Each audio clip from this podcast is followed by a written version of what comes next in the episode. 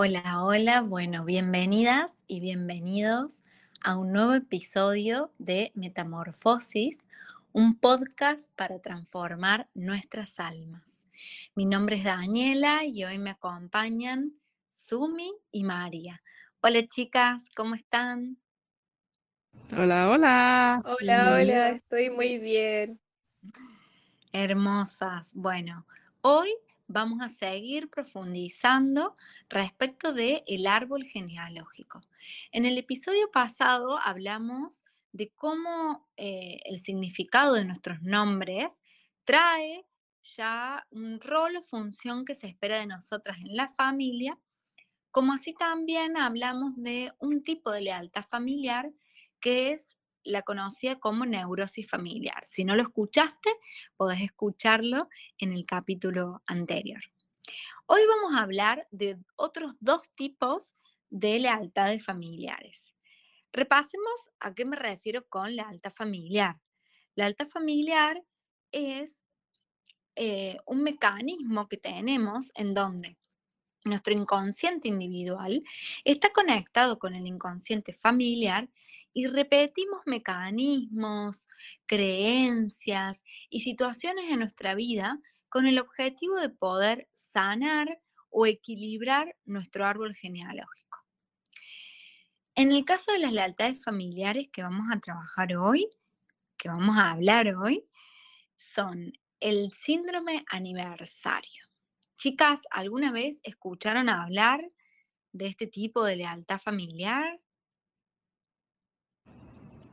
Pues no lo conocía por el término, pero sí lo he experimentado.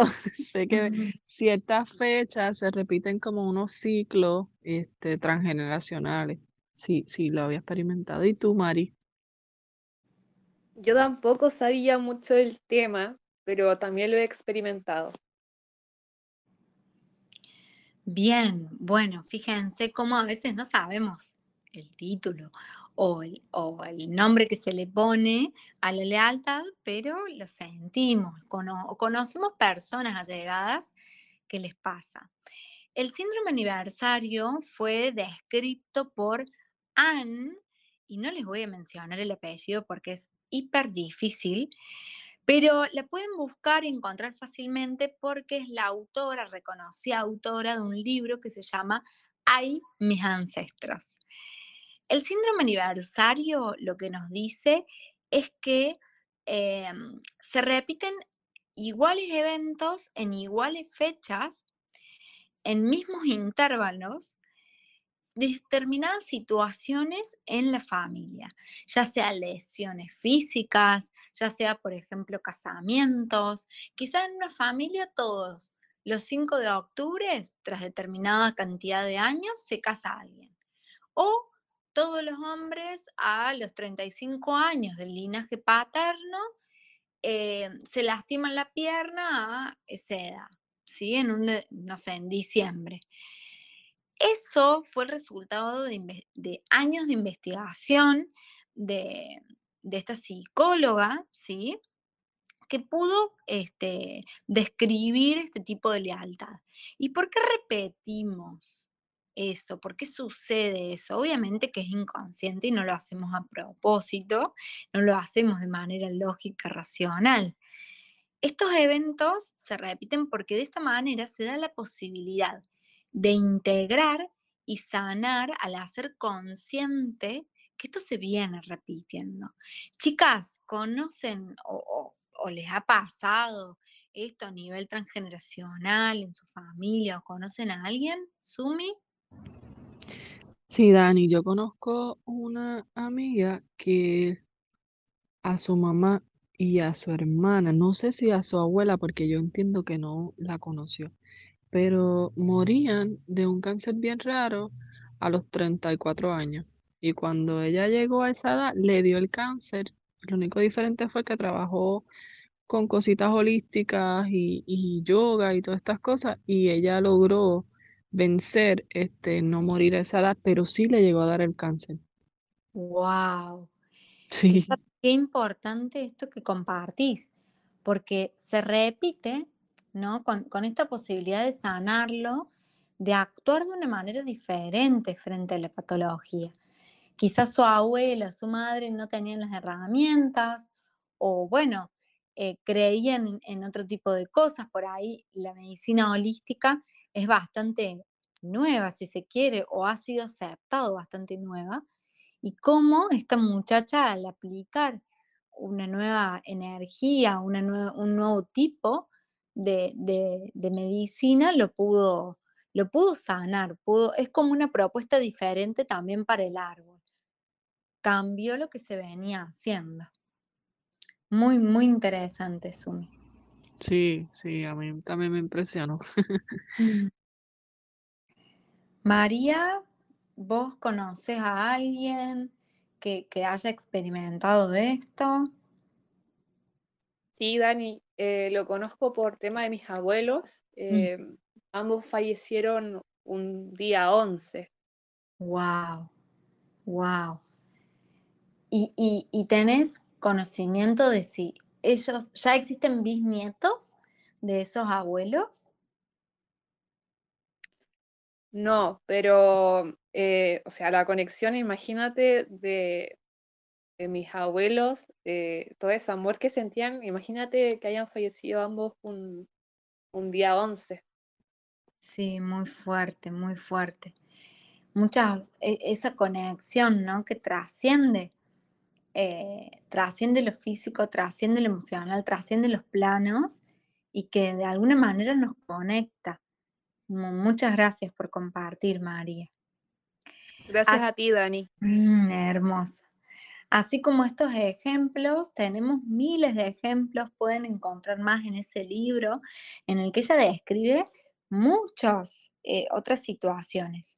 En mi caso, me ha pasado de trabajar con una muchacha que en determinada época del año, precisamente era noviembre, eh, le agarraba toda una, como un sarpullido en la piel, ¿sí? como una alergia a nivel de la piel. Y, e investigando y trabajando mucho con el árbol genealógico, pudimos descubrir que en noviembre de muchos años antes, su abuela había fallecido. Y el fallecimiento de su abuela había sido provocado por ella misma, o sea, había sido un suicidio. Eso, como era muy tabú para la familia, se mantenía en secreto. Pero lo que no se dice se expresa, ¿no? Y queda grabado en el inconsciente. Ese secreto recién se sale a la luz cuando ella comienza a trabajar eh, la patología, el síntoma que tenía, y de esa manera se pudo despedir de su abuela, se le pudo reconocer su lugar en el árbol y sanar y cambiar ¿no? esa energía con, lo no dicho, con ese secreto. Bien, chicas, ¿quieren compartir algo más respecto de esta lealtad? Yo, ahorita Mari dijo que estaban hablando de, de morir para la misma fecha. Mi abuelo Murió un 5 de...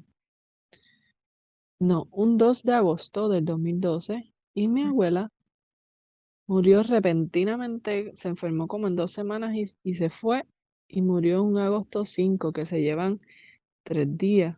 Y yo me casé un 11 de agosto para ese mismo 2018, que es como algo que puede ser que, que esté ahí como nacimientos, bodas, tienen que ver, ¿verdad? Con, con, con una vida que termina, algo que comienza, ¿no?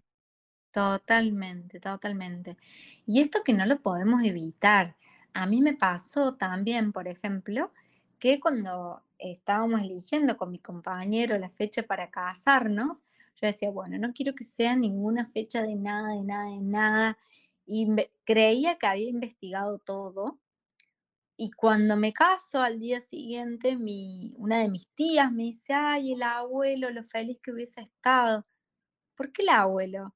Mi abuelo cumplía años ese día y a mí se me había pasado. Entonces, bueno, cuando tiene que ser en esa fecha es aceptar que tiene que ser y, bueno, confiar en que por algo es, ¿no? De alguna manera quizás está sanando algo, poder liberar eso. Em, y otra lealtad familiar que les quería compartir hoy es la parentificación o inversión de roles. Esto cuando se trabaja en el árbol también se ve mucho que, a ver si conocen o, bueno, les ha pasado, esto de que por ahí formamos parte de una familia muy numerosa y nos toca ser de pronto padres de mis padres y padres de mis hermanos. O quizá mamá y papá tienen que trabajar todo el día, o se da mucho también que mamá y papá son un poco em, inmaduros, entonces como que un hijo pasa a tener el rol paterno y materno en la casa. Y eso es una lealtad familiar porque se ha visto que también se repite de generación en generación. Eh, ese hijo que de pronto tomó el rol de padre o madre, después cuando tiene hijos, hace lo inverso y su hijo este, toma ese rol. ¿Conocen, chicas, algún caso de ese tipo? ¿Las resuena? Sí, amigos. Muy común, sí, sí. Es como que... También, como puede pasar que la energía, por ejemplo, de papá y mamá se cambian. Pues, es decir, mamá es energía femenina, ¿no? Y papá es energía masculina. Puede ser que en la relación mamá esté llevando el rol de papá y papá el rol de mamá. ¿Me entiendes? ¿Lo has visto? ¿Tiene que ver con eso? Sí, sí, también tiene que ver. Es como cambios en los roles. En este tipo, como se llama parentificación, tiene más que ver como un cambio de rol eh, padre-hijo, pero eso que vos mencionas también se ve muchísimo. Que mm, por ahí, eh, mm, por ejemplo, una mujer no tiene tanta conexión con su, o le cuesta más conectar con su energía femenina, del merecimiento, del recibir, de la introspección, porque quizás mamá era mamá y papá al mismo tiempo y ella fue criada con una energía muy masculina todo el tiempo, ¿no? Del hacer, del dar. Eh, entonces, eh, se ve mucho eso también que, que mencionas, Sumi. Sí, sí. Sí, sí. Mari. Dani, yo me siento súper identificada porque aquí en mi casa, por ejemplo, me siento con el rol de, madre. ¡Wow! ¿Y tenés conocimiento de si, por ejemplo, a mamá o a papá eh, también se le habían invertido los roles? Sí, a ambos. ¡Wow! Bueno, mira que esta es una lealtad que viene eh, de los dos linajes, el materno y el paterno, por eso es tan fuerte.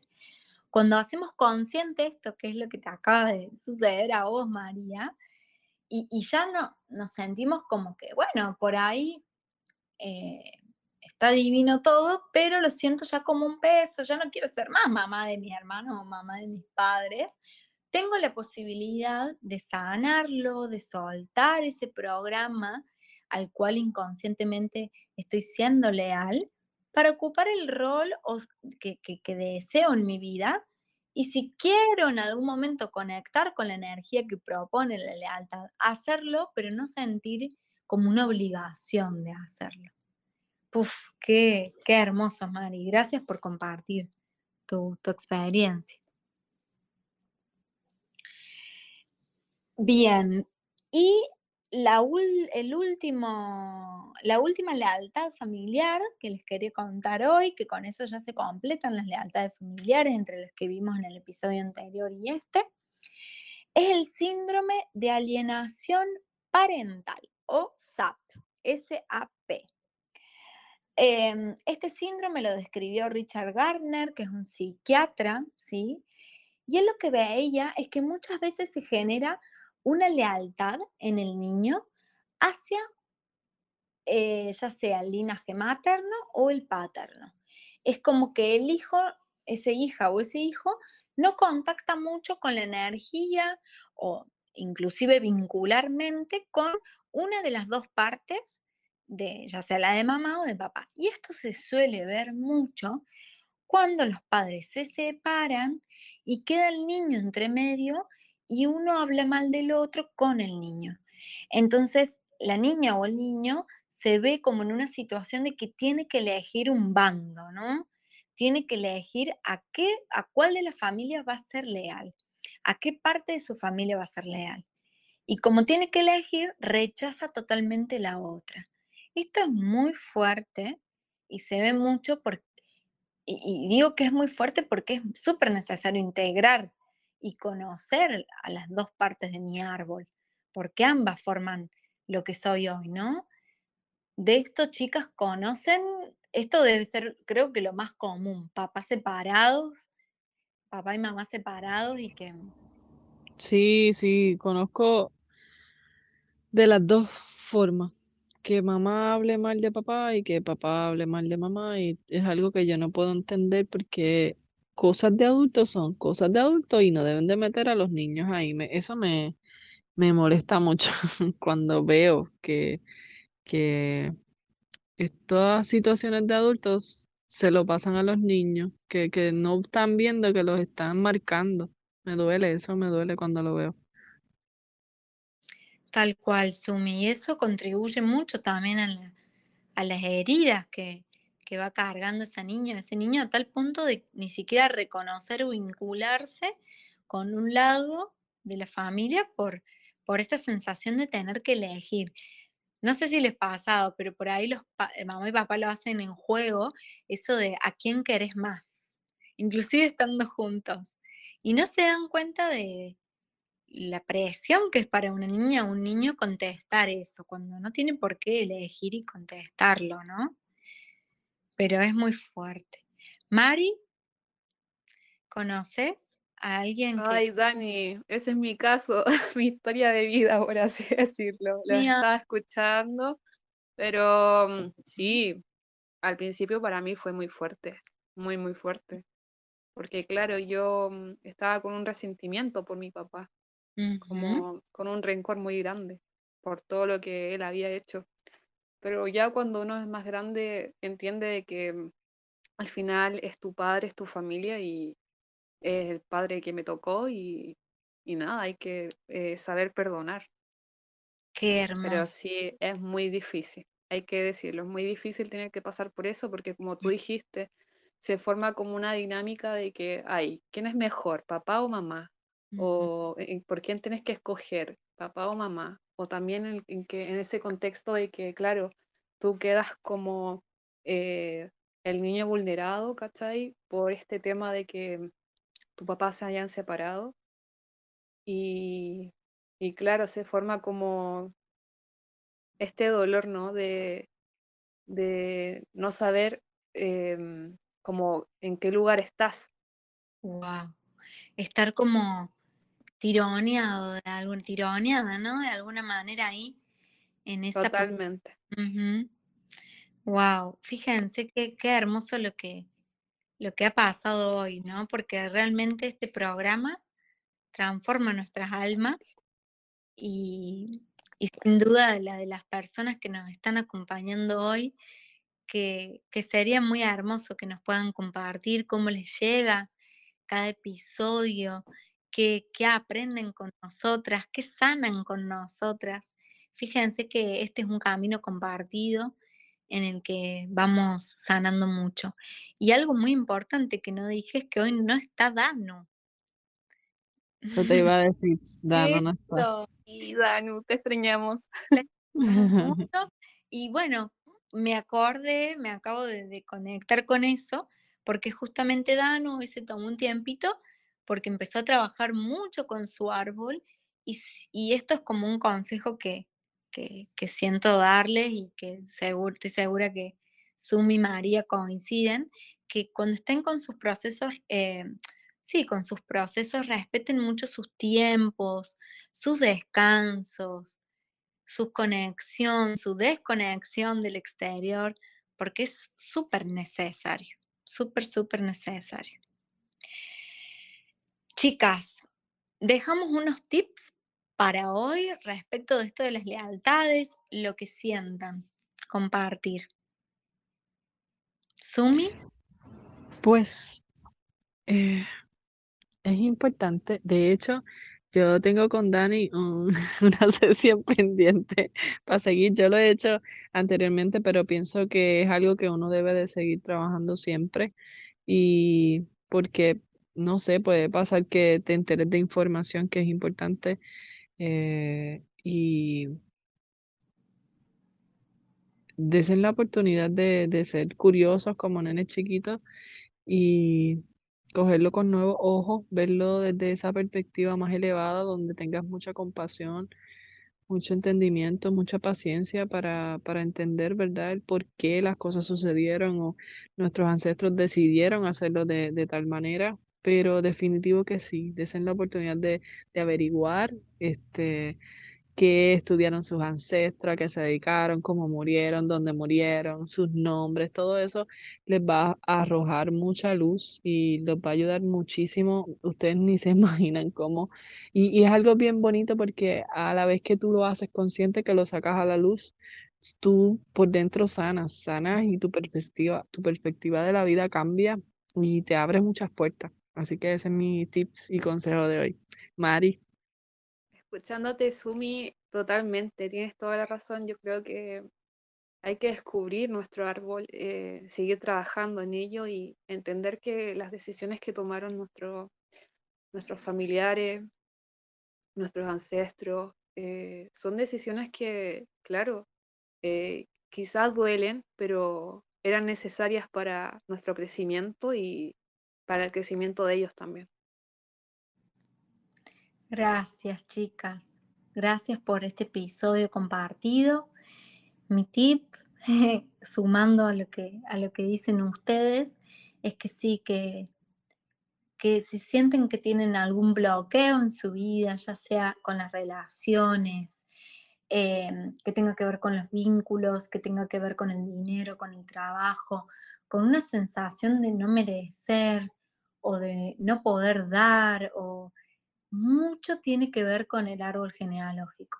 Entonces, como dicen las chicas, dense la oportunidad eh, con ojos de niña, de niño, curiosos, eh, de armar su árbol, no desde un lugar del juicio, ¿no? Entendiendo, como, como decían las chicas, eh, que, que bueno, que lo hicieron como pudieron con las herramientas que tenían y que gracias a ellos y a ellas sin duda hoy estamos vivas y estamos vivos, ¿no?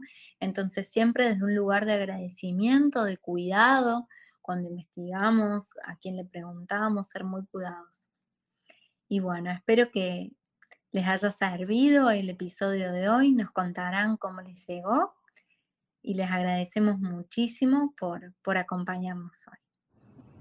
Gracias, gracias, gracias por, por todo este compartir, ¿verdad? Porque es un compartir que, que a su vez compartimos con nuestros oyentes. Estoy súper agradecida de formar parte de, este podcast, de este programa. Y gracias, gracias por estar aquí y escucharnos. Saben que nos pueden conseguir también por las redes.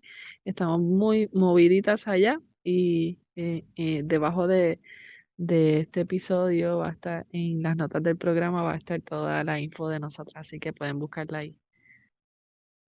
Muchas gracias por esta unión colectiva, por seguir em, creciendo.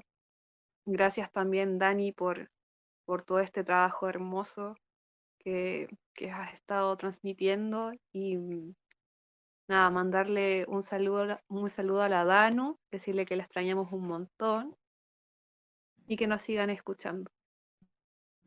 Gracias chicas, gracias por su entrega de hoy, por su confianza y por compartir juntas este camino que sin duda está transformando nuestras almas. Un beso inmenso a, a ustedes y a todas las personas que nos acompañaron hoy. Chao, chao. Bye bye, nos vemos en el próximo episodio. Chao, que estén bien, nos vemos.